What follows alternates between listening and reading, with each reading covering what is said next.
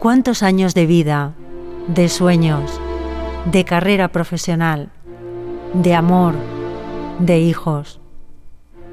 ¿Cuántos años de vida de trabajo, de creatividad, de alegría, de genio? ¿Cuántos años de vida pierde Andalucía, pierde España cada año? En Canal Sur Radio, Los años perdidos de vida. Un programa dirigido por Aurora Gilabert. Los años perdidos de vida son los que podrían haber sido y no fueron, porque la persona responsable y dueña de esos años interrumpió su vida suicidándose. Por cada persona que se suicida, otras 100 se ven afectadas en una cadena de trágico y complicado duelo. Hay más muertes por suicidio que por accidentes de tráfico, 3.500 suicidios frente a 1.100 fallecidos en carretera en nuestro país, que por cierto, no está en los primeros puestos de este desgraciado ranking. Pero por cada persona que consuma el suicidio hay otros 40 intentos. En este reportaje caminamos tras las huellas del suicidio en todas sus vertientes, porque según los últimos estudios, sí es posible reducir el número de suicidios y sí es posible paliar los efectos devastadores que deja el suicidio en el entorno y los medios de comunicación podemos cooperar y colaborar. Todos están de acuerdo en que merece la pena intentarlo, hacer que nuestro país tenga cada vez menos años perdidos de vida y más años disfrutados plenamente.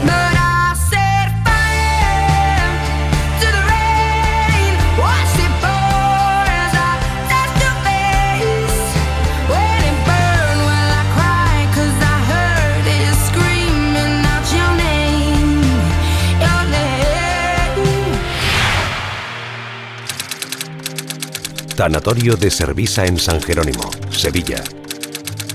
Cada dos días en este tanatorio de Sevilla entra el cadáver de alguien por suicidio. Un dato que se puede extrapolar a la media andaluza, aunque haya zonas donde esta estadística se dispare. El suicidio es considerado una muerte violenta. Por eso, se inicia una investigación judicial en la que intervienen los institutos de medicina legal. Nos atiende Joaquín Lucena, jefe de Servicio de Patología Forense del Instituto de Medicina Legal de Sevilla. Es el resultado de la investigación médico-legal que comienza desde que nosotros vamos al levantamiento del cadáver, es decir, al lugar donde aparece este eh, el fallecido o fallecida, el cadáver, desde ahí ya se toman los primeros datos ¿eh? con respecto a las circunstancias, a los antecedentes, ¿eh? y todo esto nos orienta a nosotros para ver si realmente esto puede ir hacia un camino o hacia otro. Este proceso se completa con la autopsia detallada y minuciosa. La familia en este punto todavía no puede enterrar o incinerar a sus seres queridos, queda aún el paso del informe de autopsia. En el momento en el que nosotros, eh, en un documento que es como una especie de certificado de defunción después de realizar la autopsia, se llama un adelanto del, informe de autopsia, informamos al juez sobre las causas de la muerte y además ponemos eh, si eh, a nuestro criterio existe inconveniente para que el cadáver pueda ser incinerado o no. Y con esta información el juez pues acuerda entregar el cadáver a la familia y normalmente pues eh, no pone ningún obstáculo a que el cadáver sea incinerado. El suicidio hasta ahora no se contemplaba en los contratos de seguros de vida, pero ahora sí, cada vez más. La conducta suicida en general excluye el reconocimiento de una indemnización con respecto a una póliza de muerte natural o de accidente pero creo, porque esto eh, eh, últimamente alguien me lo ha comentado, creo que ya hay aseguradoras que contemplan esta posibilidad incluso en el caso de, suicidio, si es que está así en el, en el, documento de la póliza, las condiciones generales de la póliza, eh, se están empezando ya a conceder indemnizaciones, incluso en casos de, de suicidio. Hay más muertes por suicidio que por accidente de tráfico. En 2012 murieron por suicidio 3.539 personas en España frente a 1.128 muertes por accidentes en carretera. En los últimos años, las muertes en la carretera han disminuido gracias a los esfuerzos económicos y de concienciación.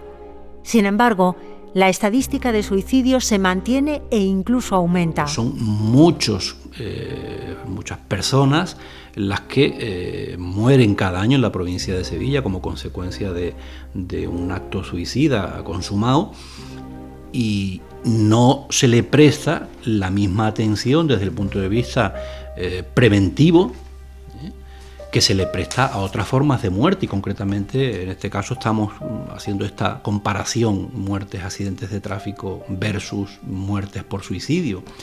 Entonces nos parece que, que bueno, pues que la mortalidad por suicidio en Sevilla, que prácticamente eh, yo creo que podría también ser equiparable al, resto de España, merece de un análisis profundo, un análisis desde múltiples Mm, ámbitos y desde, múltiples puntos de vista para intentar pues buscar una, una solución y que bueno pues eh, lo mismo que se ha conseguido esta reducción tan importante la muerte por accidente de tráfico se pueda hacer algo similar al, al suicidio la muerte de Mario Mario era un chico introvertido de 19 años que luchaba por salir adelante. Vivía en un pueblo de Sevilla y hace unos meses se suicidó. Su tía, Inmaculada Camacho, lo explica. Tuvo problemas mm, pues de todo, en el colegio, mm, eh, se metió en sí mismo, eh, solo quería estar con su madre, mm, luego eh, hubo un episodio, bueno, mi hermana se separó por maltrato. Hubo un episodio ya intentó él con 11 años suicidarse en casa de, mi padre en Madrid. Pues intentó ahorcarse igual que ha hecho ahora. Lo que pasa es que mi hermana lo cogió, entonces lo intentamos llevar al psicólogo y bueno, lo llevó muy mal. Mario vivía para la música. La banda de la Hermandad de las Cigarreras era su anclaje a la realidad conoció a, chavales y se metió en una banda, en la cigarrera. Entonces eso parece que le flipó más, ¿no? Estar en esa, banda tan grande y, conoció a mucha gente, parece que la cosa iba bien, que él ya era un poco más sociable. Un joven con problemas, pero nada que no se pudiera resolver. Mario se despidió de su madre, que vive en Huelva, a través del teléfono móvil, a través de un WhatsApp. Inmaculada ha querido leer el mensaje. Dice, mamá, te quiero mucho y lo siento por, por todo lo que... Y lo siento por todo, lo, por todo. Siento haber jodido tanto y el motivo no lo sé. Yo creo que no debería haber venido a este mundo. Porque no hay nada en esta vida que me haya salido bien.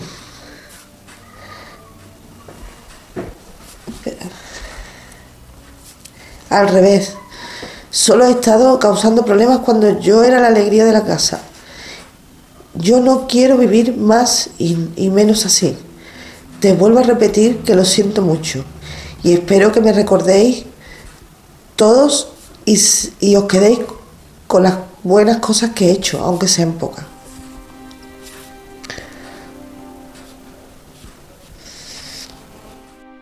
Una búsqueda contrarreloj de Mario a partir de ese mensaje y la confirmación de sus sospechas más amargas. Cogió, dejó su bicicleta, su móvil al lado y se quitó los cordones de la zapatilla y se ahorcó de una rama de de un, este, de un olivo creo que era. Cuando la policía llegó todavía estaba colgado, no se había caído ni nada, ya estaba que no,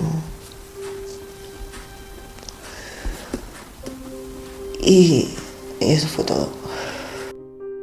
La tía de Mario, Inmaculada, ejerce como portavoz de la familia y en estas horas tan difíciles afirma que su sentimiento es de estar dándose contra una pared una y otra vez.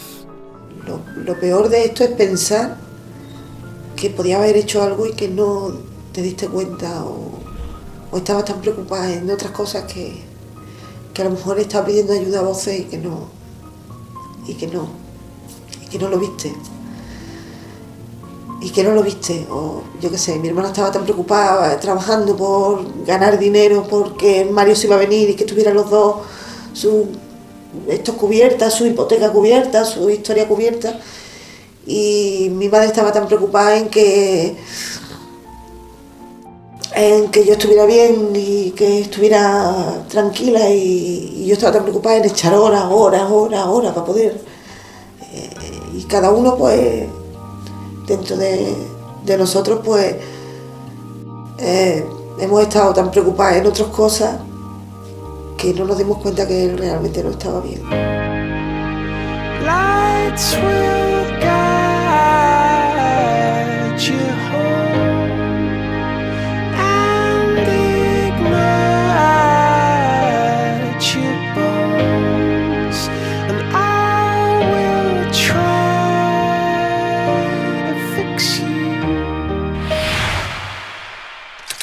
Perfiles. ¿Existe un perfil de la persona que se suicida? ¿Influye la edad, el sexo, el nivel económico, cultural o social? ¿Qué métodos son los más utilizados? Según los expertos, no hay un perfil, sino perfiles, tan diversos como personas. Joaquín Lucena, jefe de Servicio de Patología Forense del Instituto de Medicina Legal de Sevilla. No podemos eh, comparar el suicidio del joven, del adolescente, que es un suicidio normalmente impulsivo, eh, con el suicidio de la persona de 80 años, que es un suicidio meditado, es un suicidio que se llama el suicidio balance. Sí, yo ya mm, he cumplido eh, mi misión, ya no tengo nada que hacer aquí, puedo ser un, estorbo, pues entonces, claro, no se pueden comparar eh, esos dos suicidios, como no se puede comparar el suicidio del depresivo, que está afecto de un, trastorno afectivo importante y que no ve eh, luz al final del túnel y que su única salida es quitarse de en medio, como el enfermo mental, que es el psicótico, el, el, enajenado, es decir, la persona que tiene un trastorno del sentido de la realidad, que el suicidio forma parte de su enfermedad. Es decir, yo me lanzo por la ventana porque oigo una voz que me dice que yo puedo volar.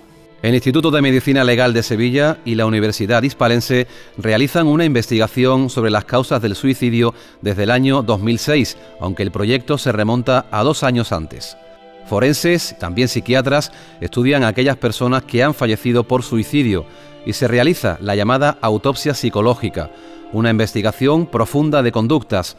Se analizan notas de suicidio, las relaciones de pareja, estado anímico, consumo de drogas y también el historial laboral o familiar. El grupo más numeroso de suicidas se sitúa entre las personas mayores de 65 años. Lucas Giner es miembro del Departamento de Psiquiatría de la Universidad de Sevilla y es coautor del estudio. Bien es cierto que, el, los suicidios en personas jóvenes menores de 25 años hay menos tasa de suicidio, es la segunda causa de muerte, segunda o tercera causa de muerte, dependiendo del año, eh, en España de, en esa población después de los accidentes de tráfico. Entonces, dentro de los, de los mayores no entra en el top 10 de causas de muerte, que es como aparecen en la, en la estadística en otros países, pero la tasa de suicidio se dispara. Por cada 40 intentos de suicidio se consuma uno por cada mujer que se suicida lo hacen tres hombres. Los hombres consuman el suicidio, pero las mujeres lo intentan más, perpetran más intentos. La mujer es verdad que tiene una tiene más facilidad de pedir ayuda que el hombre. Lo que dice la gente es llamar la atención, más que llamar la atención es llamar la atención sobre una petición de ayuda, es una petición de ayuda. Entonces eso sí mueve que se pueda hacer algo. En el caso de muchos varones la primera petición de ayuda ya es con el suicidio consumado, luego poca petición de ayuda hay. En los últimos años se observa un incremento de intentos de suicidio entre la población más joven.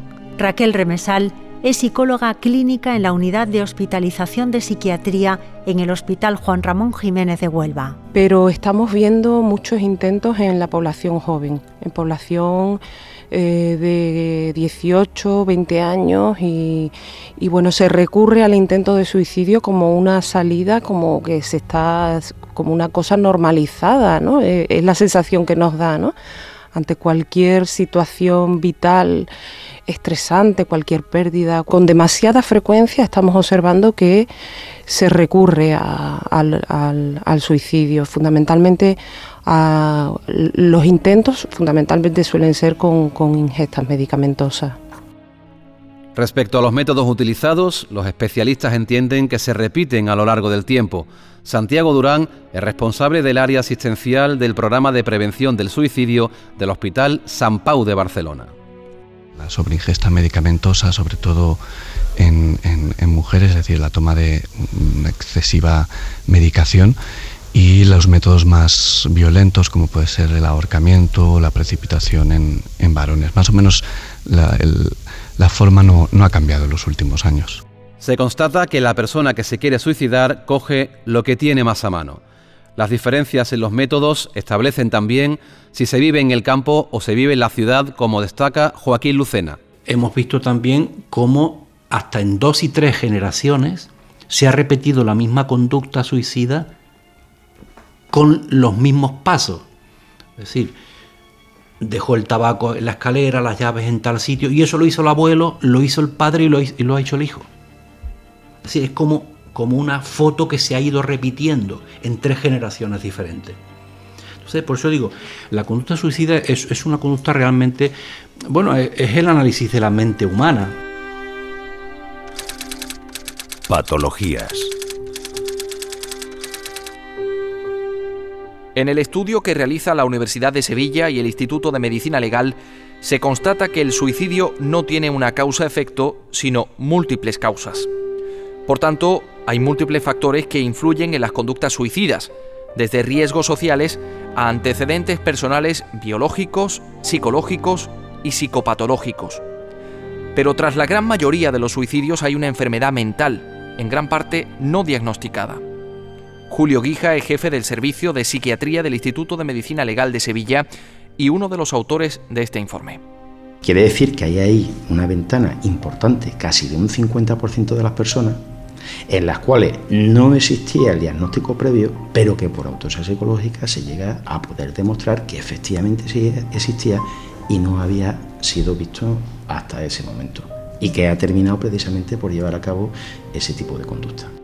La depresión es la principal enfermedad relacionada con el suicidio, pero, lógicamente, no todas las personas que padecen depresión tienen conductas suicidas. El alcohol y otras sustancias tóxicas intervienen también en las conductas suicidas. Lucas Giner es profesor ayudante, doctor del Departamento de Psiquiatría de la Universidad de Sevilla y también uno de los autores del estudio. Tanto cuadros depresivos no tratados consumen alcohol como forma de automedicación mala, pero eh, que, ocurre en la realidad y mm, personas con, problemas de alcohol presentan con mucha frecuencia un cuadro depresivo con mórbido añadido.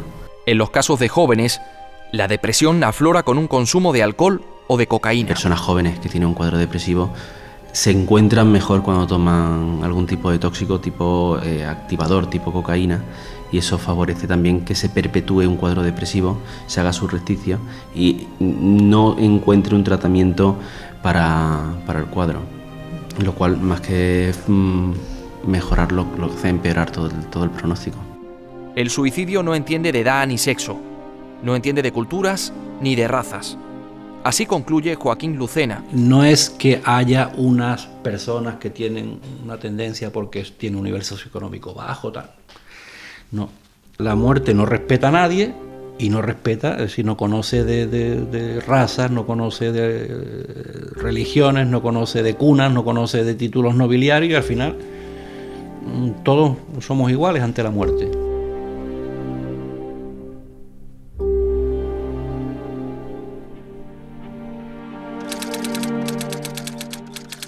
Aspectos económicos. Se ha quedado en el paro ha tenido que cerrar el negocio. Ha sido desahuciado de su vivienda. Son algunas razones que escuchamos cuando alguien se suicida. En los tiempos de crisis de este siglo XXI, ¿el suicidio ha experimentado un incremento? Hay muchos estudios, ninguno concluyente y siempre controvertidos.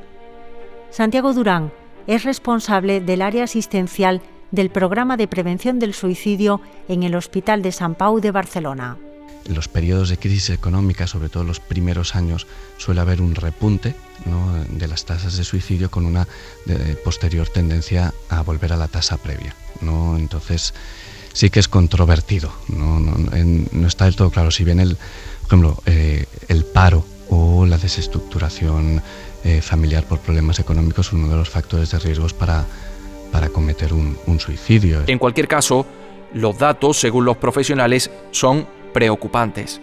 Jaime Gómez, médico psiquiatra, director de la Unidad de Gestión Clínica de Salud Mental del Hospital Virgen Macarena de Sevilla. Es cierto que en 2012 la única asociación que vemos es que justamente en el año en que la tasa de, paro aumenta más, realmente aumenta la consulta.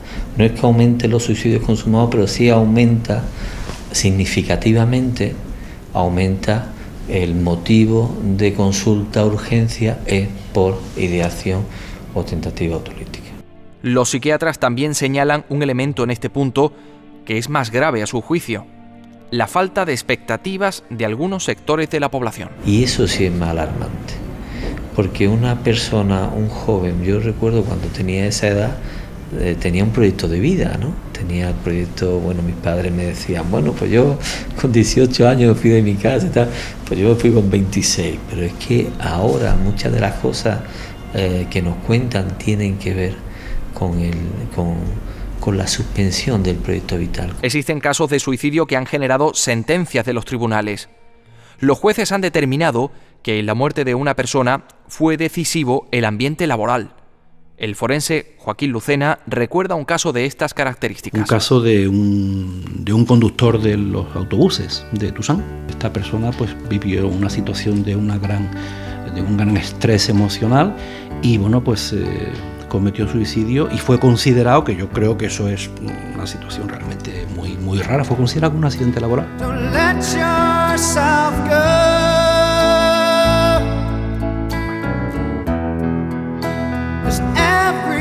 Everybody cries. Everybody hurts sometimes.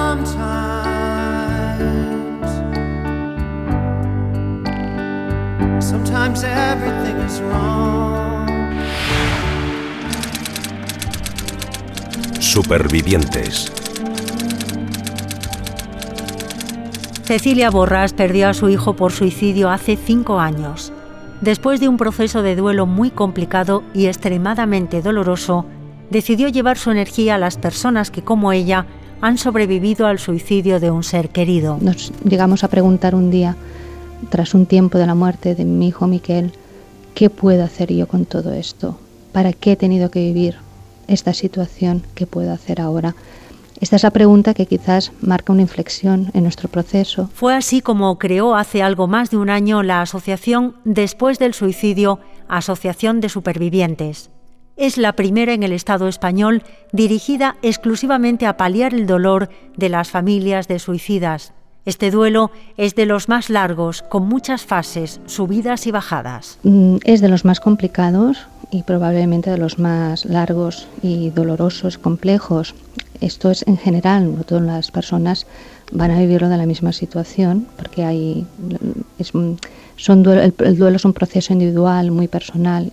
Salvo honrosas excepciones, en general, las personas no sabemos ayudar en estas situaciones tan difíciles y complicadas. Basta con estar en silencio, con coger una mano y acompañar desde el respeto, desde el no juzgar, abiertos a la comprensión, porque las familias se sienten solas y abatidas por una pregunta, ¿por qué? Y necesitan hablar de ello. A Después del suicidio, la Asociación de Supervivientes, acuden tanto las personas que están en mitad del duelo como aquellas que ya lo han superado y ahora quieren colaborar con su experiencia en la sanación de otras familias. Los grupos son cerrados, Cecilia Borrás es la fundadora. Lo que sí que mm, hemos visto que es importante para estos grupos es que los grupos son cerrados. El máximo de personas que forman un grupo está entre 10, 12 personas como máximo. El grupo entonces se cierra, no entran más personas, porque esto es lo que ayuda a tener un ambiente de confianza muy facilitador. Las personas se sienten seguras porque ya tienen su grupo de referencia y con el que les resulta mucho más fácil el poder compartir. Hasta ahora, la asociación después del suicidio ha atendido a un total de 174 personas. También ha recibido llamadas desde Andalucía, desde las provincias de Jaén, de Málaga, de Córdoba y desde Sevilla. Y de Andalucía sí que hemos tenido pues cuatro o seis contactos. Mm, intentamos mm, buscar recursos de centros que puedan estar orientados a dar soporte en la pérdida y en el duelo. No serán tan específicos como el nuestro, que, son, que es mucho más orientado a la pérdida por suicidio, pero intentamos dar siempre un recurso que la persona pueda valorar si la puede ser beneficioso para sus necesidades. Cecilia Borrás insiste en la necesidad de que las familias sepan que no están solas y que hay personas dispuestas a escucharlas. A Cecilia le pedimos que se dirija a las madres y padres que han perdido a un hijo por suicidio. Es que no hay palabras, no hay palabras. La, la miraría a los ojos, la abrazaría, le daría la mano y le diría, aunque te parezca mentira, y aunque sé que el dolor que estás sintiendo ahora es el más grande que quizás estés sintiendo nunca en tu vida, no te darás cuenta, pero un día te sentirás otra vez que estás viviendo. Es capaz de volver a la vida. Prevención. En Andalucía, el Servicio Andaluz de Salud, en colaboración con la Fundación Progreso y Salud, pilota la creación de redes de alerta para detectar precozmente conductas suicidas y prevenirlas. Se trata de un proyecto de un grupo de trabajo europeo de prevención del suicidio, Euregenas. Evelyn Withing es responsable del programa de salud mental del SAS y dirige su atención a las familias supervivientes. Queremos ver, eh, hacer un mapeo de lo que hay ahora mismo mm, a nivel comunitario, especialmente de apoyo familiar a supervivientes de suicidio. No tenemos una idea, tenemos más o menos una idea que no hay grupos de autoayuda funcionando, pero no lo sabemos seguramente. tenemos que seguir trabajando esa línea. Y lo que queremos hacer, poner en contacto gente de, otros, de otras regiones europeas que tienen experiencia en esto con la gente que quiere montar algo en, en, las otras regiones, nosotros por ejemplo, ¿no? que los ingleses que nos ayuden. Además de las familias, el SAS trabaja desde 2012 en la sensibilización con agentes clave como farmacéuticos, trabajadores sociales, centros culturales, parroquias, periodistas. Otra línea es la formación de médicos de atención primaria. También se estudian fórmulas para llegar fácilmente a través de Internet a los más jóvenes en la labor de prevención del suicidio. Diseñando algún tipo de programa que se pueden adaptar en cada región como ayudar online eh, en prevención de suicidio. Eso es muy importante para los jóvenes, ¿no? de, de, poder llegar a la población juvenil a través de las nuevas tecnologías. El objetivo de este programa en Andalucía es crear una red local de prevención con los agentes implicados, desde el colegio hasta la farmacia de barrio. También ellos nos ayudan a validar los productos que vamos que vamos creando en, el proyecto. Por ejemplo, el manual para medios de comunicación, otro manual para eh, entornos escolares y otro para entornos laborales. Entonces van a ser lo que dicen los ingleses toolkits, ¿no? manuales muy prácticos con, con indicaciones de cómo hay que tratar estos temas. El Valle del Guadalhorce en Málaga y algunas zonas de Jaén y de Granada son las que aparecen con más índice de suicidio en nuestra comunidad autónoma, pero en general Andalucía está muy por debajo de otras regiones de Europa. Hay como cinco regiones líderes y nosotros somos socios del proyecto, pero nosotros vamos como un poco detrás, ellos van marcando. Entonces Bélgica tiene unos, cifras muy altos y también Finlandia. La comunidad autónoma con la tasa más alta de suicidio por 100.000 habitantes es Asturias, con casi un 14%. Le siguen Galicia, Baleares, Castilla-León y Andalucía. Las comunidades con menos suicidios son Melilla, Madrid, Cantabria, Ceuta y La Rioja. El primer programa de prevención del suicidio en España se realiza en Barcelona. Comienza en 2006 como un programa piloto financiado por la Unión Europea y desde 2008 es financiado por la Generalitat de Cataluña. En total abarca una población cercana a los 400.000 habitantes. Santiago Durán, del Hospital San Pau de Barcelona. Es un programa de, lo que se llama atención en crisis, es decir, durante un, tiempo determinado, normalmente es en torno a tres meses, aunque esto puede variar dependiendo de cada paciente, se hace un seguimiento psiquiátrico, eh, es decir, un tratamiento farmacológico en aquellos casos que lo precisen, y un seguimiento psicológico in, individual y grupal, es decir, los pacientes eh, normalmente son visitados como una o dos veces eh, a la semana eh, para ver su estado y para ver el riesgo de, de, de, suicidio. Pasado el periodo más crítico, el paciente pasa al circuito convencional de seguimiento en salud mental ambulatoria. El programa consta de cuatro fases, entre las que destaca el trabajo en el barrio, con los agentes sociales. Eh, la primera fue recoger cuál era la situación en aquel momento, es decir, todos los intentos de suicidio que se asistían a lo largo de un año. Posteriormente había un, trabajo de eh, concienciación tanto a nivel de la población en general, es decir, se pusieron carteles en, el distrito, se habla con las farmacias, con las residencias y luego se hizo una fase de, también de, concienciación a los servicios sanitarios, a los médicos de, cabecera y por último el programa asistencial, que, es lo que seguimos desempeñando desde entonces. Los datos del programa son muy favorables se ha conseguido reducir de forma considerable el índice de suicidios en las zonas en las que se trabaja. Santiago Durán aboga por una detección precoz. Muchos de los suicidas potenciales no llegan ni siquiera a los centros de salud, pero sí hablan con el farmacéutico o con el cura. Sería importante hacer una, pues, eh, dirigirse hacia las eh, agentes sociales de cada barrio, es decir, hay pacientes que no llegan a los ambulatorios, a los centros de salud convencionales, por, sin embargo sí que están vinculados a, pues, a la iglesia del, distrito, a las farmacias o a alguna residencia, son pacientes que muchas veces no llegan, ¿no? que quedan perdidos. Y en la labor preventiva es importantísima la familia. Por ejemplo, que no pueda o no tenga ganas de ir a trabajar o de ir a estudiar en caso de, de un adolescente, la, tristeza, la irritabilidad, el abandono de las actividades habituales. Y eso juntamente con hay otra serie de cosas que nos deben hacer eh, eh, encender la alarma que son por ejemplo sobre todo en los adultos pues que hagan cambios en sus en sus cuentas bancarias o se hagan un seguro de, vida en las últimas eh, semanas o que se vea que a lo mejor el paciente no se está tomando su medicación, sea para lo que sea, de manera habitual y, la está escondiendo o la está, la está guardando.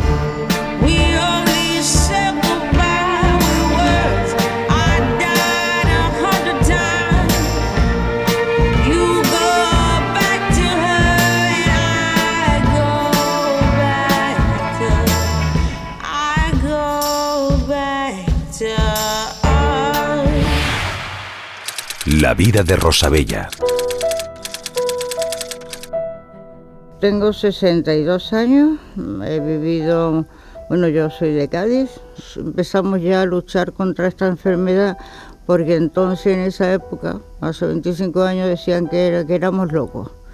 las oficinas que montábamos y eso, pues, pues eso, éramos locos, éramos locos. Y ahora, hoy en día, tiene un poquito de tristeza y lo primero que dicen, tengo depresión.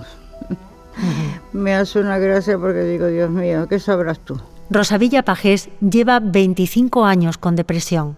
Primavera y otoño son épocas muy delicadas para ella. Rosavilla ha intentado quitarse la vida en varias ocasiones.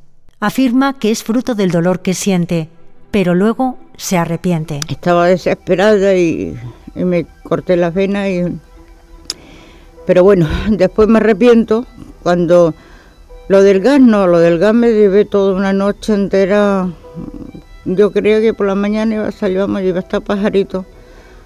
Pero cuando me levanto digo, anda, si me levanto hasta incluso con, con las ideas más claras, no será posible. Para Rosabella no hay otra enfermedad comparable, ni siquiera el cáncer. Los medios deberían de, profundizar en la enfermedad, ¿por qué se suicidan? Pregúntese eso, ¿pero qué se suicidan la gente? ¿Es porque te vas de, de veraneo, te vas de, de juerga o qué? No, es que ya no aguanto más el sufrimiento interior que es tan desgarrador, que, que es todo, es cuerpo, alma, mente, es todo, es la locura. El detonante de su depresión fue la muerte de un ser querido, pero sabe que estaba mal desde antes aconseja a otras personas con esta enfermedad que salgan, que no se encierren y que hablen de ello. Que lo que necesitamos son ayudas, ¿me entiende? Pero como nadie nos entiende, porque realmente no podemos expresar con palabras los sentimientos que tiene interiormente, pues porque es tanta la amargura, es tanto el dolor tan inmenso que no hay medicación en el mundo que te lo corte. En fin, que yo le aconsejaría a todas estas personas que no se dejen, que cuanto más se dejen es peor, que, que cuando la cojan a tiempo verás cómo saldrán muy bien, aunque después se quite con los años, pero los cables de la cabeza, como digo yo, se vuelven a unir. Hospital Juan Ramón Jiménez de Huelva. Unidad de Hospitalización de Psiquiatría. Raquel Remesal es psicóloga clínica en este hospital y ha atendido a muchas personas como Rosabella. Compañeros psiquiatras de Raquel atienden en urgencias los intentos de suicidio. Muchos de los casos llegan a planta, donde son ingresados. La urgencia de pacientes que vienen con intentos de suicidio es mm, relativamente elevada, sobre todo en los últimos años. ¿no? Hay como una tendencia, no solo en Huelva, sino en, todo el mundo prácticamente. Eh, hay una media más o menos aproximada de unos 12-15 atenciones urgentes de intentos de suicidio y tenemos una media de uno o dos ingresos a la semana. Algunos de estos pacientes ingresan en las 31 camas de las que dispone el servicio. Se calcula que de los 700 ingresos que se producen cada año en la unidad, un 7% son intentos de suicidio. El objetivo es, pues, intentar sacar a la persona de esa especie de visión de túnel en, la que están, en la que no ven alternativas a su vida, no ven opciones por, por determinadas circunstancias y trabajamos desde el, desde el plano psicoterapéutico pues para, para, que sean capaces de ver otras opciones la mayoría de las veces, bueno, normalmente se consiguen, ¿no? Porque se consigue que la persona pues cambie de actitud y, y, pueda ver otras alternativas en su vida. Las estancias hospitalarias no suelen ser largas, excepto si hay otras secuelas del intento de suicidio. Una semana es el tiempo medio de ingreso. Después, el paciente pasa a los servicios de salud mental comunitarios, atención especializada en las consultas externas de salud mental. Se derivan al psicólogo o al psiquiatra de referencia en la zona de residencia del paciente para las revisiones. Y estos servicios están colapsados. Hay listas de espera. En principio están, colapsados. ¿eh? Están, hay listas de espera. Eh, pero bueno, intentamos hacer lo que podemos nos gustaría que hubiera más, recursos, más, personal, pero bueno, eh, cuando hay una alta hospitalaria hay una prioridad en cuanto a las citas, tienen que ser vistos con, con, unos días, no, puede demorarse excesivamente la cita y se, y se, hace, se va haciendo una prioridad ¿no? en función de, de cómo esté la persona. Unidad de Gestión Clínica de Salud Mental del Hospital Virgen Macarena de Sevilla. La población de referencia de esta unidad es de 580.000 habitantes. 230 profesionales gestionan esta unidad con un modelo que se viene implantando desde 2010 y que trata de coordinar la acción de distintas especialidades. Los equipos de salud mental del Hospital Virgen Macarena de Sevilla atienden a unas 600 personas diariamente. Jaime Gómez, médico psiquiatra. Generalmente un, psiquiatra o un, psicólogo clínico atiende una media de, entre 8 o 10 pacientes diarios y, y entre una y dos consultas nuevas, ¿no? de, de primera, lo que se llaman primeras consultas y entre 8 a 10 revisiones. ¿no? Y bueno, eso multiplícalo por 62 agendas abiertas y te salen diariamente, bueno, solamente el equipo de salud mental de una media de 600 personas. La unidad de salud mental del Virgen Macarena en Sevilla tiene plena accesibilidad telefónica a sus usuarios, un servicio que les está dando muy buenos resultados en la prevención suicida. No solo se trata al paciente individualmente, sino también de forma grupal. Aunque no hay una estrategia específica para suicidas, sí existe para determinados trastornos como puede ser la psicosis. O la formación de los médicos de atención primaria o de, o de, los ámbitos sociales o del ayuntamiento, de trabajadores sociales, sobre la necesidad de, tener líneas prioritarias, la detección precoz. En esto estamos teniendo resultados realmente muy, muy buenos. Que esto sea extrapolable al suicidio, pues yo creo que casi que es seguro, ¿no? El arma más potente que uno tiene, dice Jaime Gómez, es la comprensión empática. ¿Qué más da quien detecte el riesgo suicida? ¿Qué más da que sea el tendero, la farmacéutica, el sacerdote o un vecino? Lo importante es salvar esa vida en riesgo.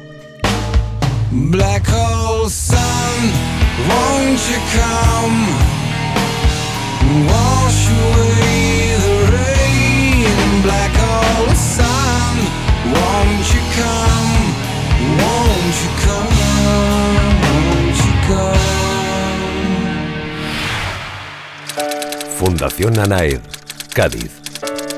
La Fundación Anaed Ayuda contra la Depresión trabaja en Cádiz, Jerez, Sevilla y Madrid desde 2004. Trata de forma integral a los usuarios con depresión. José Ramón Pajés es el coordinador nacional. Los servicios no solamente comprenden psicología o psiquiatría, que es lo que todo el mundo espera, sino que además nosotros creemos que hay pacientes que si por ejemplo tienen un problema, un trastorno eh, alimentario, pues debe tratarse mediante un nutricionista. Es decir, nosotros creemos que la depresión, que puede venir mm, de múltiples maneras a tu vida, pues hay que tratarlo de una manera integral, ¿no? Hay que estudiar cada paciente y ver cuáles son las soluciones que necesita. El coordinador nacional de la Fundación se muestra convencido de que con los especialistas adecuados se puede salir fácilmente de la depresión, aunque no en todos los casos, y critica que la depresión sea un auténtico tabú social. Estamos yo diría que en un, en un momento cateto, en un momento en el que la sociedad, y no en la española, ¿eh? me refiero a la sociedad mundial, eh, no estamos aceptando la depresión como que es una enfermedad más. En el momento en el que nosotros en las familias empecemos a hablar de la depresión con normalidad, cuando en una cena con amigos hablemos de nuestro psicólogo nuestro psiquiatra con normalidad, en el momento en el que nosotros digamos lo que nos pasa con normalidad, ya estamos de alguna manera actuando sobre el 40% de las enfermedades de salud mental, porque es importantísimo hablarlo, contarlo y reflexionarlo. Anaed considera preocupante que haya aumentado el número de suicidios en casi 400 personas desde el año 2011 hasta 2012 y reclama estudios exhaustivos para saber la realidad del suicidio en nuestro país. Y lo que no entendemos, en la provincia de Barcelona ha habido 367 suicidios. Sin embargo, en Madrid, que supera en casi un millón de habitantes a Barcelona, ha tenido 95. ¿Qué está ocurriendo para que eh, haya tal diferencia? Bueno, pues lo que tenemos que hacer es hacer estudios reales. La depresión es la tercera causa de discapacidad del mundo y se convertirá en la primera en cuestión de 10 años, según la Organización Mundial de la Salud. Casi un millón de andaluces son usuarios de los servicios de salud mental de la comunidad por distintas patologías. La Fundación ANAED se plantea una apuesta decidida por la salud mental, porque a la larga, dicen, supondrá un importante ahorro en todos los aspectos de nuestra sociedad.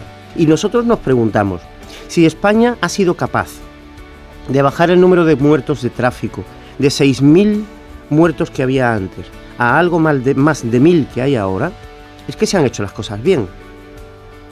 Y se pueden hacer bien. ¿Y por qué no podemos ser mm, igual que somos en el número de personas eh, que, que están donando? Somos el, país más admirado del mundo. ¿Por qué no podemos conseguirlo en salud mental? ¿Por qué España no puede decir, oye, los niveles de salud mental en España son menores que en Europa? En Europa tiene más problemas que nosotros. ¿Podemos, ¿Por qué no podemos decir que vamos a ser el primer país en reducir las tasas de enfermos mentales? Medios de comunicación. El suicidio ha sido algo repetido a lo largo de la historia, con visiones particulares en cada época, también tema de novelas y ensayos. La mirada del suicida de Juan Carlos Pérez Jiménez, compañero de televisión española en Madrid, profundiza en las causas del suicidio. Un intento de, humanizar ese último gesto, ¿no? Eh, ¿Qué hay en los ojos de una persona que, que llega a ese extremo? ¿no? Somos conscientes del riesgo que supone conducir un coche, pero no lo somos tanto del peligro que supone conducirnos a nosotros mismos. Bueno, este es el libro más personal de los que yo he escrito y tiene mucho que ver con mi historia familiar. Padre se suicidó hace ya 20 años y he necesitado mucho tiempo para poder abordar este tema porque el impacto que vivimos en mi familia fue tremendo. Además de la literatura, el cine también se ha preocupado por este tema. Es el caso del documental Supervivientes, buscando una solución al suicidio de Itziar Bernaola y Pablo Ferrán.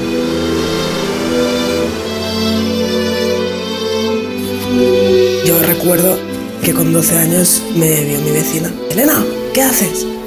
pero yo ya estaba a punto de tirarme. Pero yo hablaba con todo el mundo y era como, ay, pobre, ay, pobre, ay, pobre. Pero ellos no comprendían el sufrimiento que mi madre había tenido durante 20 años. Problemas, incomprensiones, deudas, dependencias. Cuando se vive de cerca un suicidio hay un sentimiento que hay que erradicar. Yo me sentía muy culpable, muy culpable. El sentimiento de vergüenza. En los medios de comunicación cada cierto tiempo se publican reportajes con datos sobre el suicidio.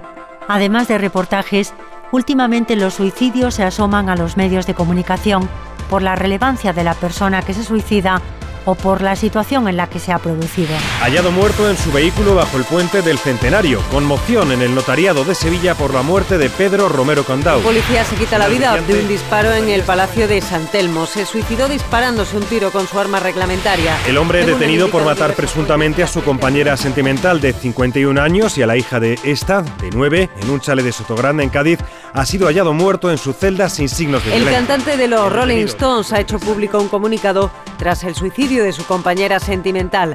La diseñadora de moda Lauren Scott, de 49 años, se quitó la vida ahorcándose. El comunicado dice así. Todavía estoy luchando para comprender cómo mi amor y mi mejor amiga pudo acabar con su vida de esta trágica manera. Pasamos muchos años maravillosos juntos y habíamos creado una gran vida para nosotros mismos. Noticias extraídas de distintos periódicos y medios en Internet. ¿Qué ocurre en la radiotelevisión pública de Andalucía? ¿Qué tratamiento tienen estas noticias? El libro de estilo de RTVA no hace referencia a los casos de suicidio. Se da por entendido que no se habla de esta realidad. El Consejo Profesional de Canal Sur Radio, a raíz de este reportaje, ha iniciado un debate deontológico sobre el suicidio y qué información se da de él en este medio público.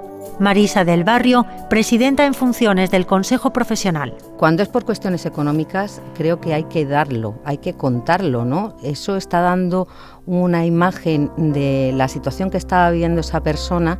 Mmm, vale, a lo mejor no tenía recursos para saberlo, pero no recursos económicos, recursos personales para saber manejar esa situación.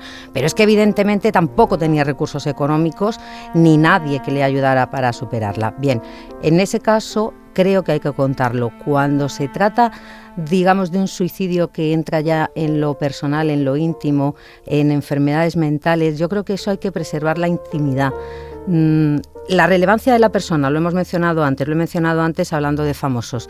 Bueno, pues quizá ahí mm, están más expuestos y, se arriesgan a ello, ¿no? El Consejo Profesional de Canal Sur Radio está a favor de que las administraciones competentes elaboren campañas de prevención del suicidio y utilicen los medios de comunicación en su trabajo de sensibilización. También se muestra a favor de abrir el debate en las redacciones.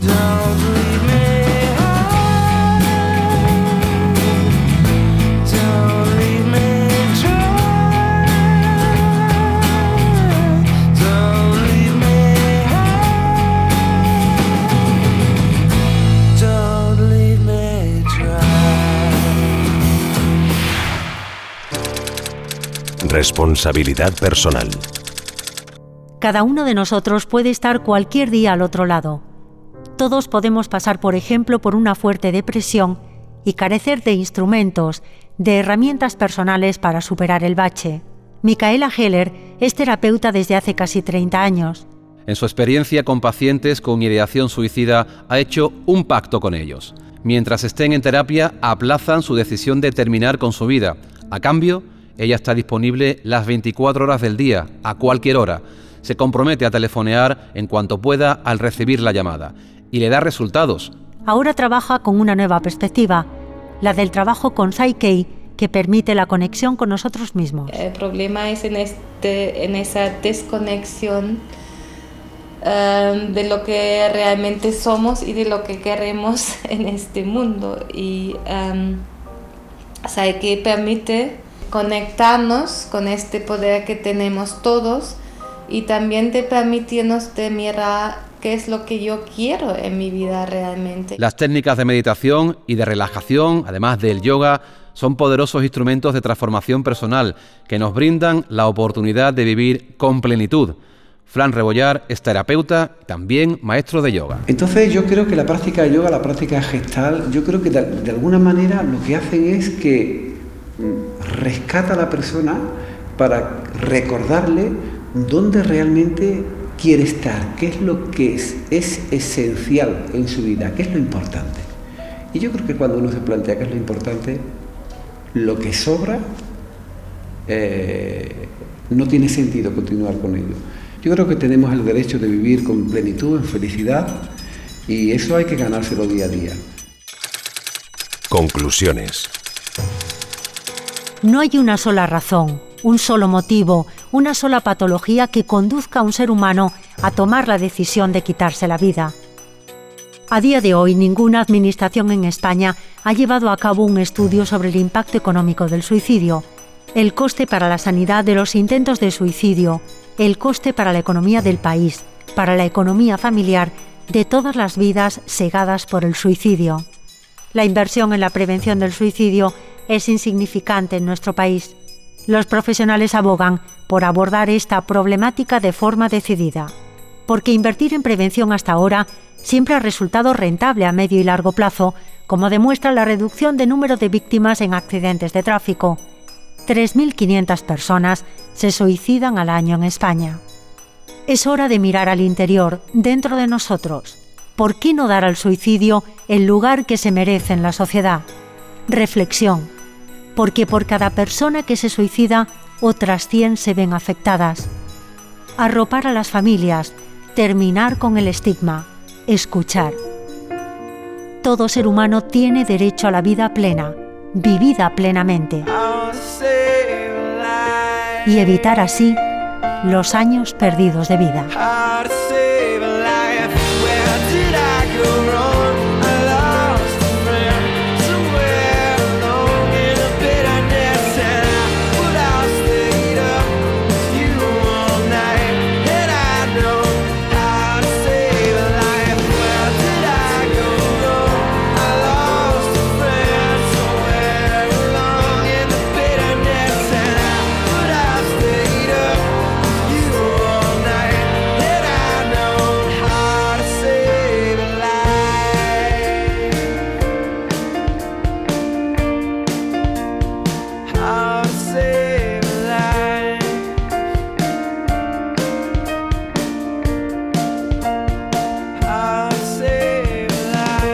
Han escuchado Los años perdidos de vida, un programa realizado por Rodrigo Carmona con las voces de Jorge González, Antonio Catoni, Valentín García y Beatriz Rodríguez, bajo la dirección de Aurora Gilabert.